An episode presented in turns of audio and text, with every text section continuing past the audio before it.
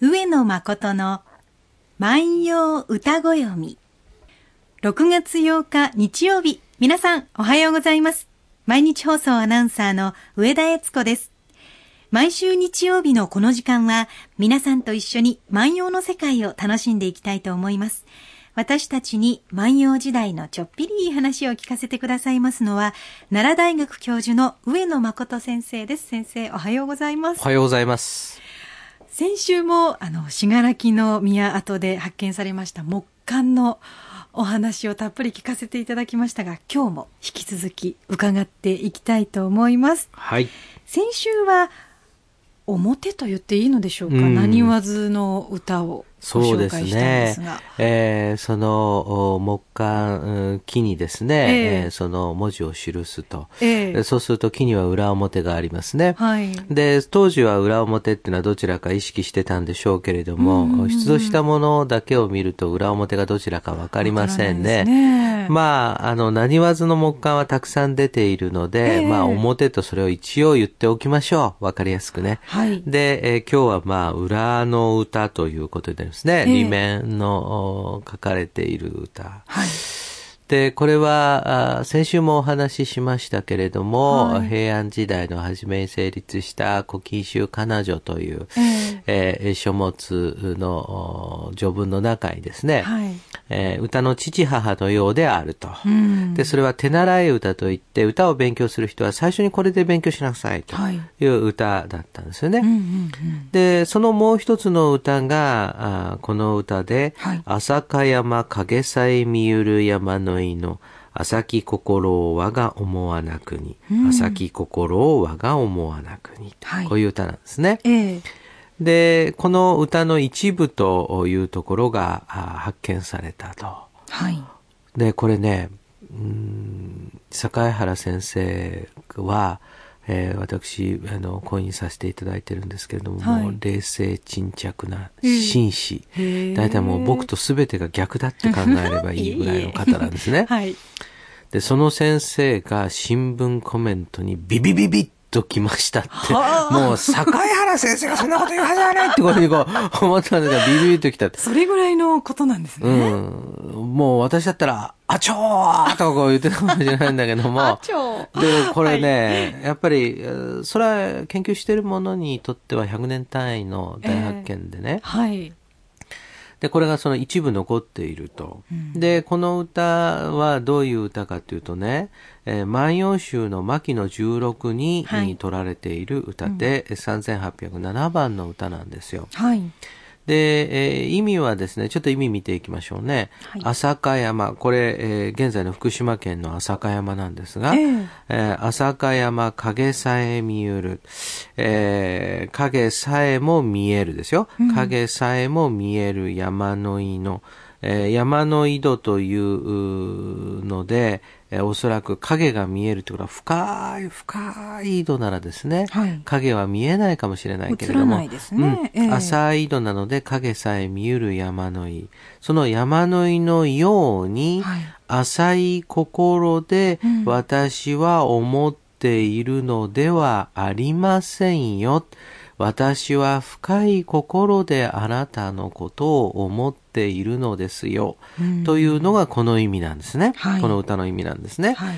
で、えーこの歌には伝がついてるんですね。えええ伝えがついてるわけですね、はいえーこの歌はどういう時に誰が歌ったか。うんで、これがですね、えー、葛城の大君。これがね、こう、どういう人かわかんないですよ、なかなか。ええで、まあ、今一番何人か葛城の大君っているんですが、立花の諸江という説もあるんですね。そうすると、これ、信楽の宮の時代にはまだ生きてる人なんですが、はい。うんこの人はですね、えー道の国、えー東北にですね、ええーまあ、お使いに行ったと。うんでそうするとですね、えー当然奈良の都から偉い人が来た、あ信楽の宮から偉い人が来たということになると、当時の常識では、はい。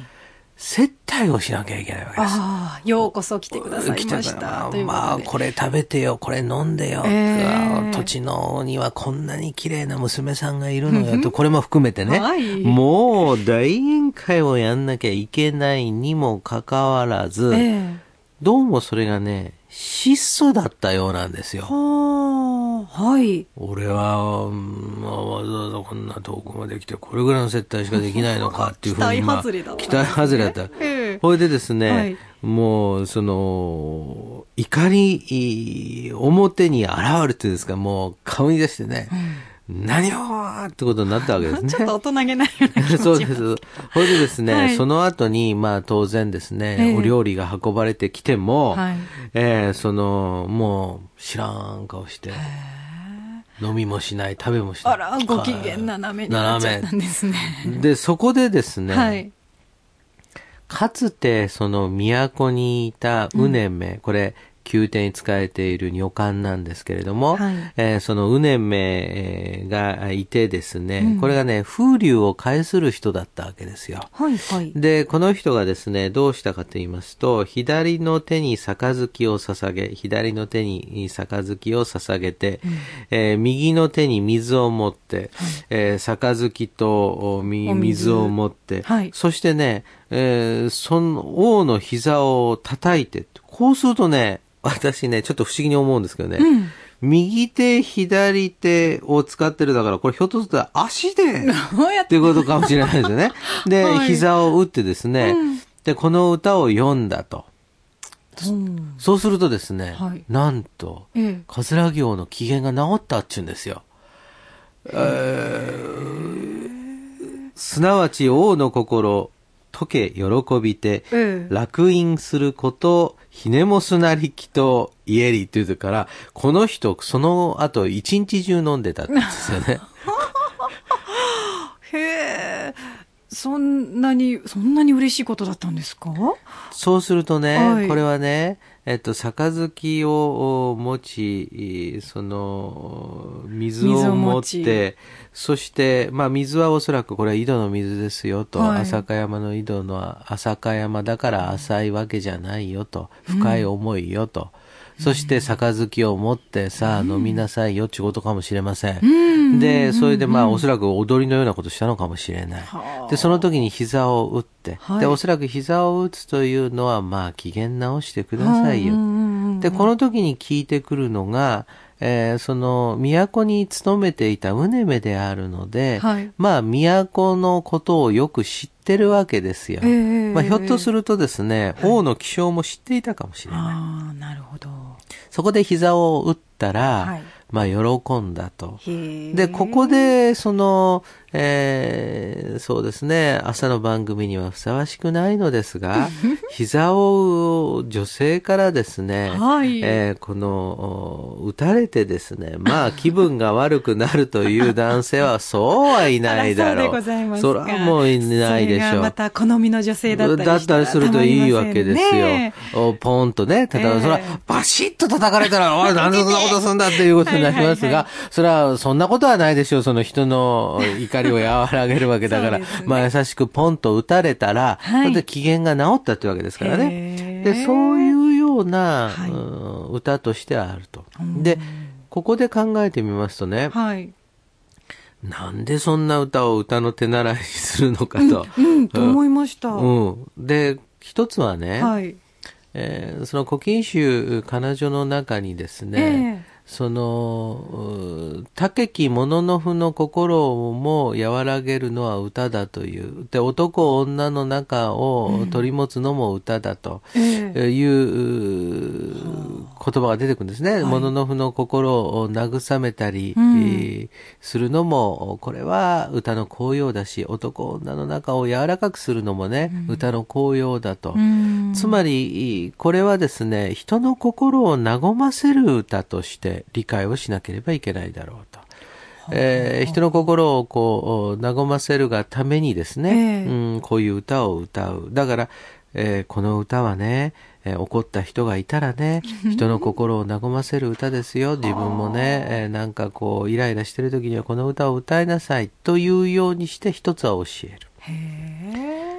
で、もう一つはね、ええいやーこの歌はね、はい仁徳天皇の歌でね、はいあの仁徳天皇っていうのはね、うーん、ふと丘の上に登ってね、はい。その、よ民の様子を見るとね、うん。えーおなんだ、煙が立ってないじゃないか。はい。煙が立ってないっていうことは、これは、えーみんなが、炊事、悪いんじゃないかと炊事ができてないからね、これははい景気が悪いんじゃないか。はい。それだったら、あ税金を取るのはやめようと。うんで、税金を取るのをやめてしまうと、はいえー天皇が住んでいるところに雨漏りしても修理ができない。うん。修理ができないんで、えー天皇がですね、はい。あっち行ったりこっち行ったりして雨漏りがしないところを探して政治をしたと。それだけいい天皇に対して、えー日本に漢字を伝えたワニ博士が、はい。ああ、こんな素晴らしい天皇が日本にいるのかということで、えーその、立てまつったのは、何言わずに昨夜この花冬ごもり、今は春べと昨夜この、もう今が真っ盛りだっていう、はいこう、いい、いい国だっていう歌でしょ？うんだから、人の心を和ませるということと、はいえー偉大なる天皇天子の心にかなつうん歌というその二つでね、どうも歌の練習をしてたようなんですね。なるほど。その似た歌が2種だったら、父と母とは呼ばれなかったのかもしれあまあ、せん。深いね。いや、うんもうね。うんえー、なるほど。そこでね、はい意見がね、はいここからはね、学者が分かれるんですよ。はい。で、ある先生たちはね、えがこれはね、こういうその歌の父母の歌っていうのを、ー、はい。やっぱりその宴会の時にはみんなが歌うんだろうと。うんうんで、例えば儀式の時には歌うんだろう。例えばですよ、例えばですよ。